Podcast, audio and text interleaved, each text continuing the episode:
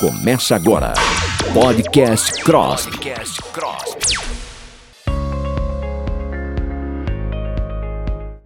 Olá, ouvintes! Este é mais um episódio do Podcast CROSP, um programa realizado pela Rádio CROSP, onde especialistas discutem temas relevantes para os profissionais da odontologia. A gente sabe que o acolhimento a todos os pacientes ele é um lema que a odontologia leva em todas as, as esferas da profissão. E estar atento ao histórico do paciente, medicamentos que ele faz uso, procedimentos realizados e entre outros aspectos que condizem com a saúde também são revisados pelo cirurgião dentista, desde os mais simples até os mais complexos. Para o episódio de hoje, a gente convidou a doutora Bruna Luiza Ruim Varoto, que ela é habilitada em odontologia hospitalar e assistente da equipe odontológica do Instituto de Psiquiatria do Hospital das Clínicas da Faculdade de Medicina de São Paulo, a USP. E ela vai falar para gente sobre as interações medicamentosas aos pacientes trans que fazem tratamentos hormonais. E para ajudar a gente nesse podcast também, para falar um pouco sobre a saúde coletiva, a gente convidou também a doutora Mariana Massuda, que é cirurgiã dentista e especialista em saúde coletiva. E ela vai falar da importância da saúde coletiva para a comunidade e para a sociedade no geral. Bom dia, doutora. Sejam bem-vindas a mais um podcast do, do CROSP. Muito obrigada pelo convite, obrigada CRO aí pela iniciativa. Olá, pessoal. É, agradeço também pelo convite. É um prazer estar aqui. Falar sobre esse tema para mim é sempre um, eu sempre falo com muito carinho e estar falando sobre esse tema dentro do, do podcast do CRO é ainda mais especial. Eu agradeço pelo convite. A gente que agradece vocês, doutoras, pelo convite, por, por participar né, desse canal de comunicação que a gente leva informações diversas para o público em geral e para os profissionais da área. E já para abrir o nosso papo, eu quero saber da doutora Bruna, na verdade eu quero que você conte um pouquinho como que é o seu trabalho na, no instituto, né? Como que é o seu trabalho nas clínicas e como que é o seu trabalho para esses pacientes. Legal. É, então, eu trabalho em diferentes frentes, né? E uma delas é lá no Instituto de Psiquiatria do HC. Lá a gente tem uma equipe que é composta por três cirurgiões que são fixos e a gente recebe os alunos da especialização em odontologia para pacientes com necessidades especiais em ambiente hospitalar e da residência também de odontologia hospitalar do HC. A doutora Mariana, que está aqui com a gente, é egressa, inclusive, dessa especialização. E lá a gente realiza atendimento né, para os pacientes com os mais diferentes diagnósticos.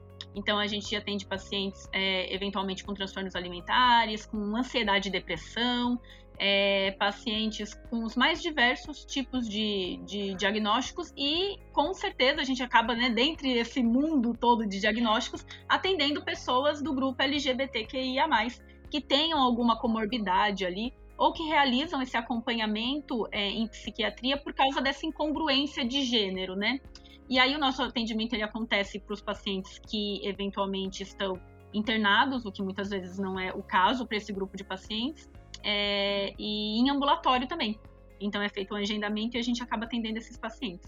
Eu também atendo na Secretaria da Administração Penitenciária e também, infelizmente, é outro ambiente em que a gente tem essa diversidade de pessoas. Então a gente também acaba tendo várias é, ações em saúde e voltadas para a cidadania da população LGBTQIA+, que se encontra é, privada de liberdade aí no caso.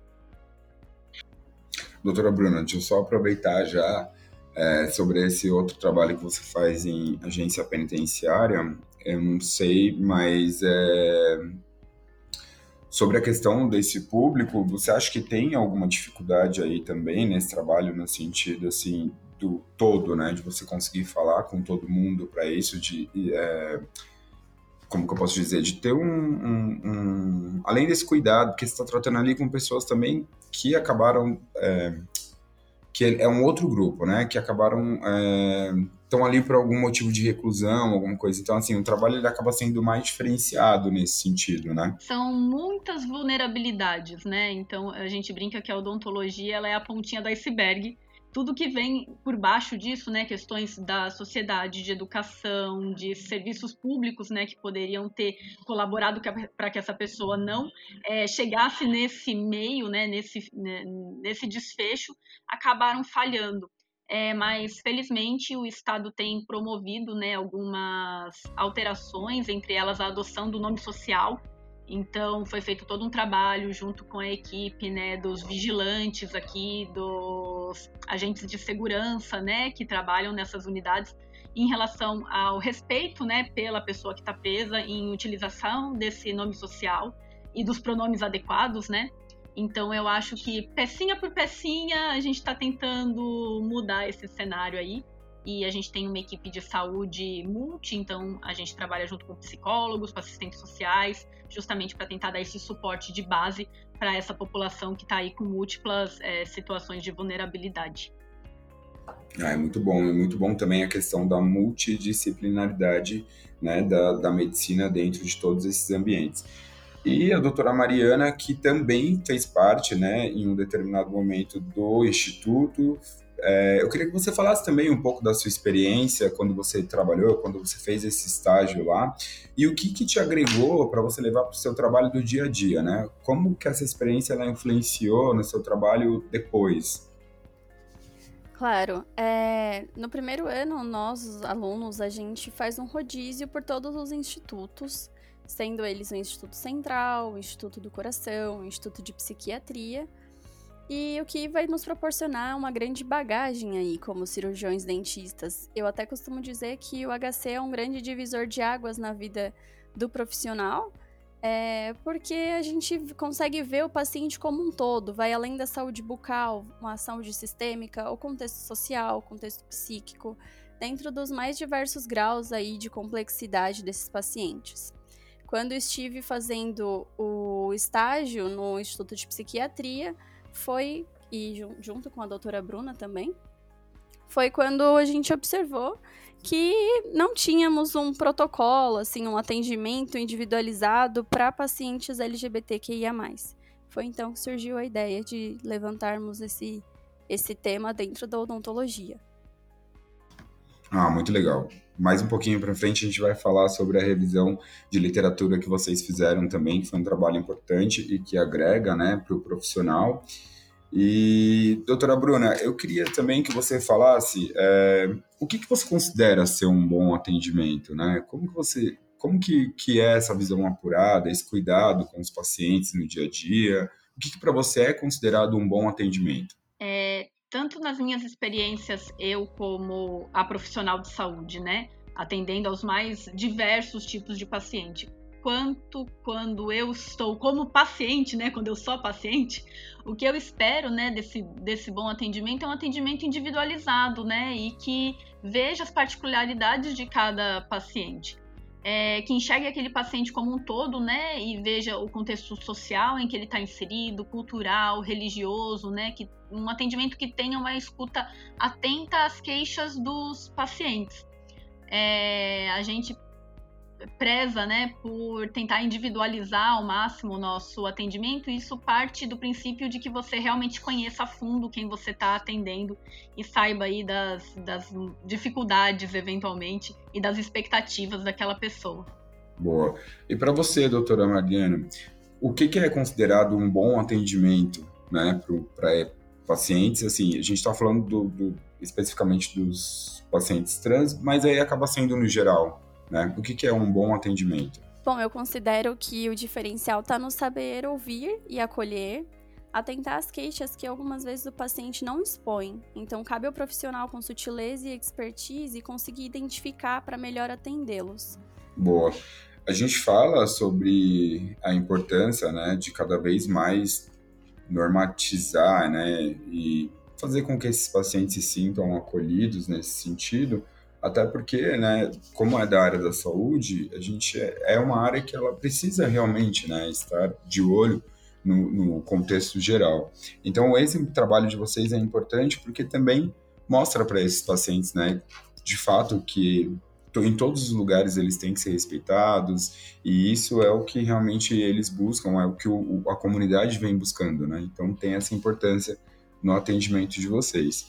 E aí, doutora Bruna, é, quando o paciente faz é, uso de hormônio, né, seja uma mulher ou seja um homem trans, quais são os principais cuidados assim que o, o, cirurgião dentista tem que ter na hora de fazer esse tratamento e não por um sentido de ser o paciente trans, mas no sentido dessa interação medicamentosa, talvez para é, um, uma orientação a mais para que ele não venha a interromper esse tratamento. Como que é esse tratamento quando tem a questão da harmonização? É, uma coisa interessante da gente comentar é que tem vários tipos de intervenções, né, com medicamentos aí à base de hormônios, que podem ser prescritos, prescritos pelo médico de acordo com a demanda do paciente. É, uma coisa que é um pouco comum, dependendo da realidade que a gente está inserido, é ver as pessoas se automedicando com hormônios, né? E isso é totalmente contra, contraindicado. É, essas terapias hormonais elas podem ter alguns efeitos e é interessante que o médico acompanhe isso é, de perto. Um dos principais efeitos é relacionado com a desmineralização óssea, então pode acontecer aí uma, uma perda aí de estrutura óssea, um início de osteoporose muitas vezes, por causa do bloqueio hormonal em adolescentes durante a puberdade.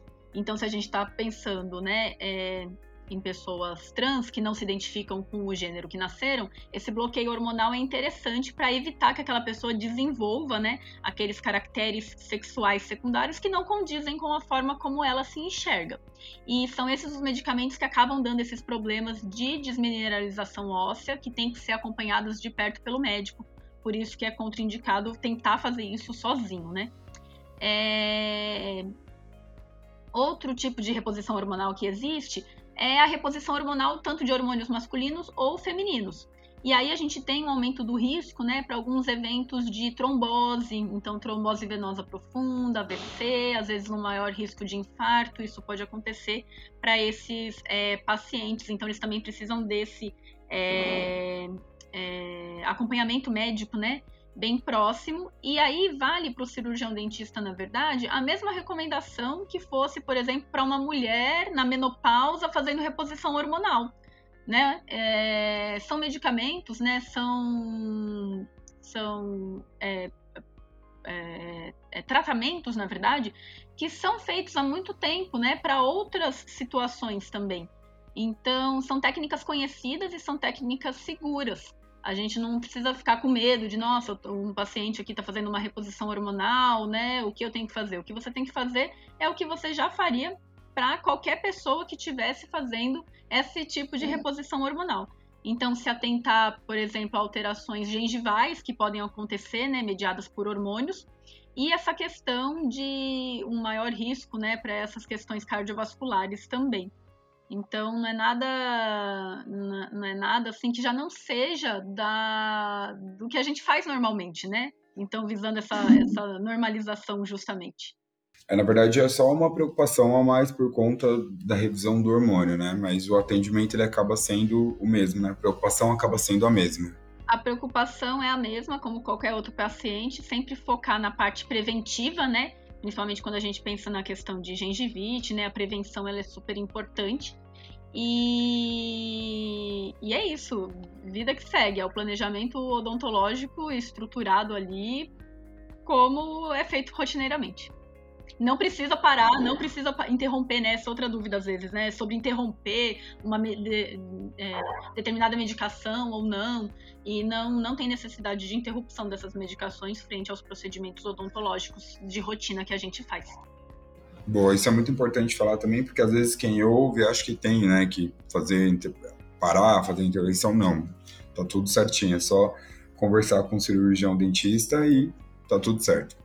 E doutora Mariana, é, eu queria que você falasse um pouco sobre essa questão do contexto social, né, da familiar também dos pacientes, porque como a saúde coletiva ela abrange também essa parte de você cuidar também do social, né, além de você cuidar da saúde bucal do determinado paciente, ele entra num contexto social, né, acredito eu, mas você pode falar para a gente melhor sobre isso, que você também acaba fazendo uma pesquisa, né, da, de como é esse cotidiano do paciente para entender como que você pode ajudar a melhorar na saúde bucal, não só dali desse paciente fado, mas de um coletivo, né? E aí, pensando nisso também, é, eu queria que você falasse se aonde você trabalha hoje em dia, eles também têm um, um trabalho específico, um atendimento específico para homens e mulheres trans, e como que você traz isso também com a bagagem e a experiência que você que você teve também no Instituto, trazendo para o seu atual trabalho. Sim, claro, tem um grande contexto social, né? Isso tem uma grande influência. Infelizmente, muitas pessoas LGBTQIA, não se veem amparadas pelo círculo familiar e social. Inclusive, há uma pesquisa internacional com mais de 27 mil participantes, é um número muito grande, o qual um terço deles relatou pelo menos uma experiência negativa quando buscaram serviços de saúde em geral. Isso, é, com isso, né, esses pacientes evitam frequentar ambientes hospitalares, adiam tratamentos clínicos e até mesmo preventivos. E até nesse mesmo artigo cita que pacientes LGBTs tendem a ter frequentado menos o consultório nos últimos anos quando comparado a grupos heterossexuais. Isso a gente já consegue ver uma grande, um grande problema aí de saúde coletiva, né? E eu acho, eu até trouxe uma informação que julguei importante, que Gilbert e Baum, em 2017, relataram que 21% dos transexuais de Ontário haviam evitado ir no pronto-socorro em caso de emergência médica por receio de sofrerem preconceitos. Isso eu acho que a gente ainda precisa modificar, como a doutora Bruna citou previamente, é, aos poucos a gente vai conseguindo isso, mas a gente precisa dar um, dar um valor, dar um espaço, uma fala, né, sobre esse tema, o que é o que a gente está fazendo aqui hoje.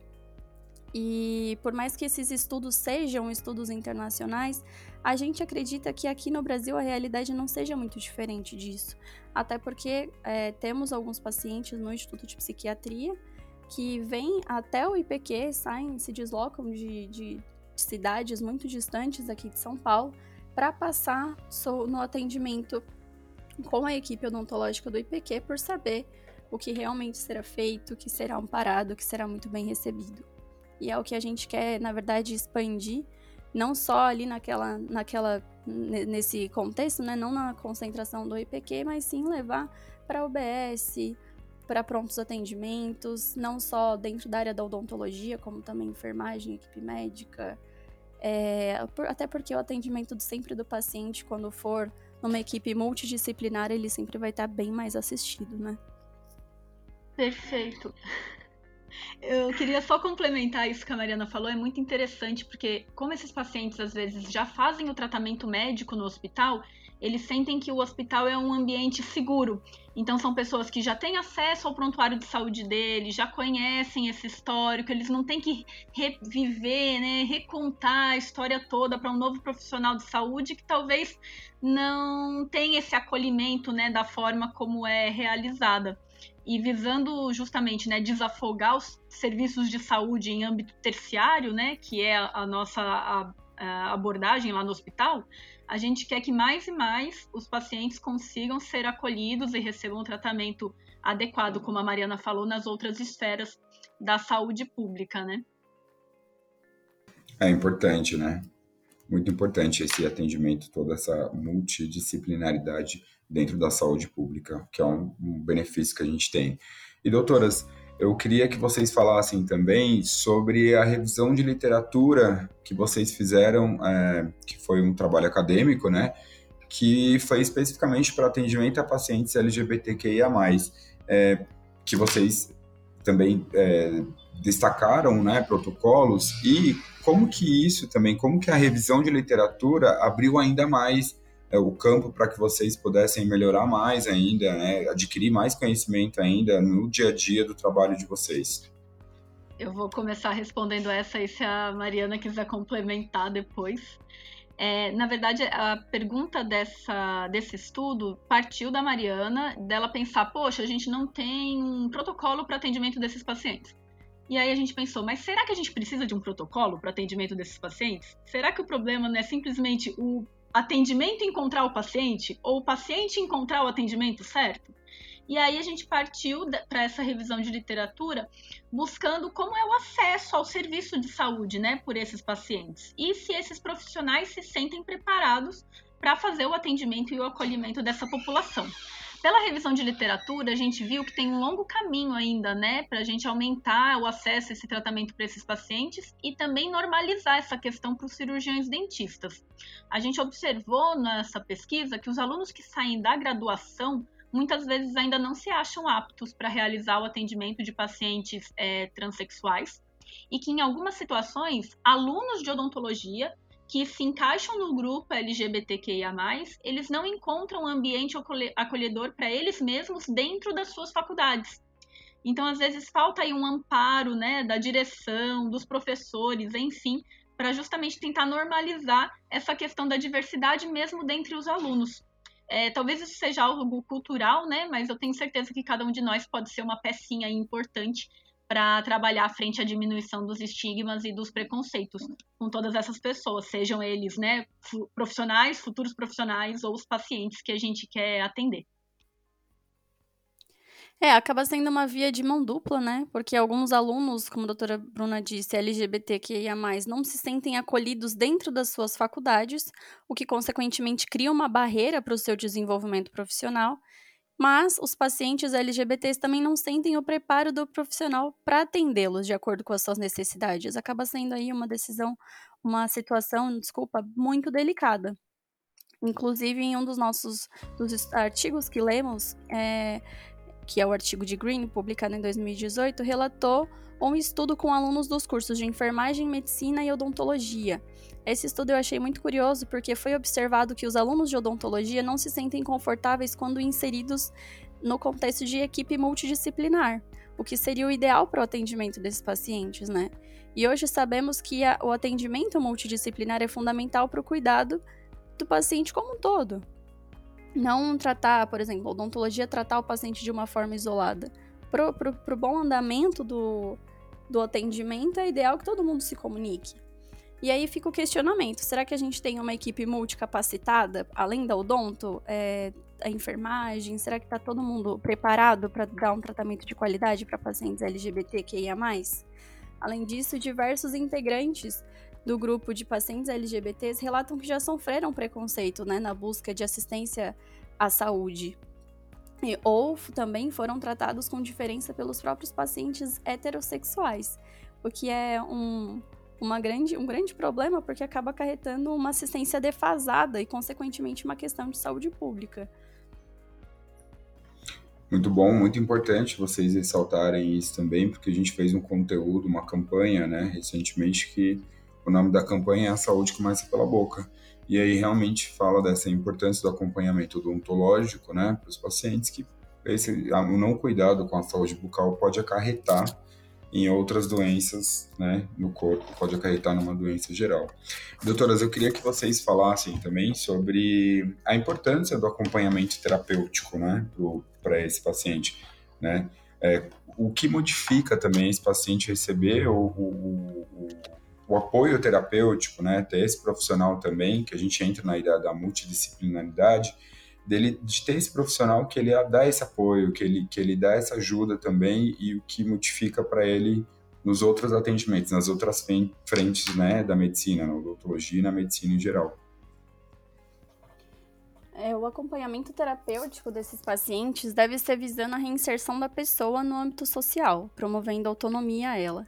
Além disso, a gente sabe que o tratamento odontológico ele promove uma série de benefícios ao paciente, tanto na questão de saúde quanto em questões estéticas, devolvendo autoestima a esse grupo, né? E isso é de grande valia, pois promove maior qualidade de vida a eles. Eu acho que aí está o grande ponto de toda essa questão. Puxando o gancho, é, Mariana, do que você acabou de falar, é, eu queria também deixar é, o meu ponto de vista em relação ao não benefício, né, mas o papel da odontologia mesmo em resgatar essa questão de autoestima e fazer com que esses pacientes é, tendo uma mastigação funcional, estando livres de dor, de cárie, de doença periodontal, facilite para que eles se reinsiram na sociedade, né? É, inclusive através, muitas vezes, da harmonização orofacial, que pode fazer aí procedimentos é, fazendo com que esses pacientes expressem né, um, uma aparência que é mais condizente com a forma como eles se sentem. E tudo isso vai de encontro ao acompanhamento terapêutico, fazendo com que essa pessoa se reinsira na sociedade, né, de uma forma a diminuir aí os estigmas e os preconceitos que ela possa vir a sofrer.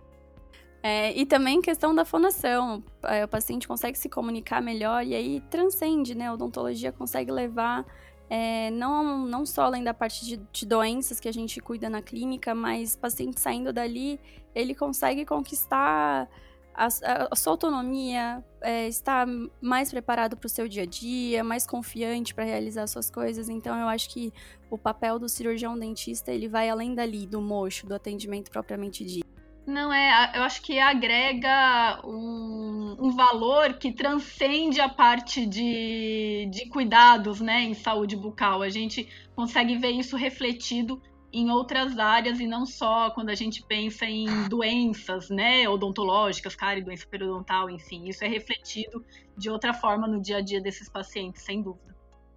É, importante, né, isso para recuperar a autoestima realmente, né, do, do, público em geral, quando a gente pensa nisso, e especificamente do, do, público trans, quando tem essa questão deles poderem se olhar no espelho e ver que a imagem deles realmente está mais conduzente com o gênero que eles se identificam, faz toda a diferença.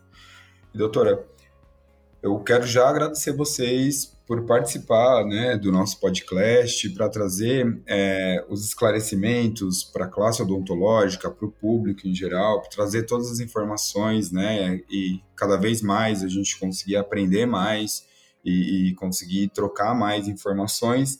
E eu queria já deixar vocês à vontade para vocês deixarem um recado para os nossos ouvintes, deixarem uma despedida para eles. Muito obrigada de novo, né, para todos que acompanharam a gente até aqui. Eu quero agradecer novamente o convite do CRO por trazer visibilidade para esse tema que é tão importante. E eu também quero muito agradecer os integrantes da equipe odontológica lá do Instituto de Psiquiatria, doutora Rita, doutor Reinaldo, meu chefe, também preciso deixar um agradecimento para o Dr. Alexandre Sadé, do Antigos, o ambulatório transdisciplinar de identidade de gênero e orientação sexual lá do Instituto de Psiquiatria, e também para os meus colegas da equipe de saúde do Centro de Detenção Provisória, onde eu atuo. Eu acho que cada um de nós podemos ser pecinhas aí. E agora vocês que ouviram esse podcast também são aí é, multiplicadores dessa visão é, tentando fazer com que haja uma diminuição né, do estigma e a normalização de todas essas populações aí que tem tanto a acrescentar para todos nós. Obrigada. Eu gostaria também de agradecer aos colegas aqui presentes, ao CRO pelo convite para falarmos desse tema ainda pouco discutido, mas de extrema importância. Agradeço pela visibilidade que tem dado a ele, a qual eu espero que continue conquistando ainda mais espaço. Aproveito também a oportunidade para agradecer à equipe de odontologia do HCFM USP e do Centro de Atendimento a Pacientes Especiais onde eu atuo. Antes de finalizar, eu gostaria de deixar uma ressalva que estamos no mês do orgulho LGBT, mas essa bandeira deve ser levantada ao longo de todo o ano, né? Muito obrigada, pessoal. É, obrigada pelo convite mais uma vez e estamos à disposição. A gente que agradece, a doutora Mariana lembrou bem, realmente, que é um, um, uma bandeira que ela tem que ser respeitada e levantada durante todo o ano. E, doutora Bruna, eu queria também que você deixasse é, como que se a pessoa trans quiser procurar um instituto, como que ela pode fazer? O site é ipqhc.org.br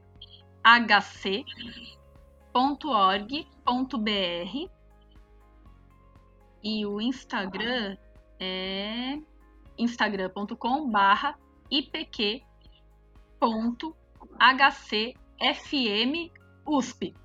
Aí lá a gente tem informações sobre projetos de pesquisa, ambulatórios que estão com vagas abertas, enfim, tem bastante conteúdo lá também. E a gente agradece mais uma vez, doutoras, por esclarecerem para a gente todas essas questões, como que funciona o atendimento, como que funciona o instituto. Né? O, o, o CROSP agradece a vocês por participar desse episódio. E esse foi mais um episódio do podcast do CROSP. E para você saber de mais notícias e atividades do Conselho, é através do site www www.crosp.org.br. Acompanhem também as nossas redes sociais. Siga o arroba CROSP Oficial no Instagram e Facebook e lembre-se de conferir o canal da TV CROSP no YouTube. Lá você tem acesso aos conteúdos sobre odontologia. Ficamos por aqui e até mais. Você ouviu Podcast CROSP. Podcast Cross.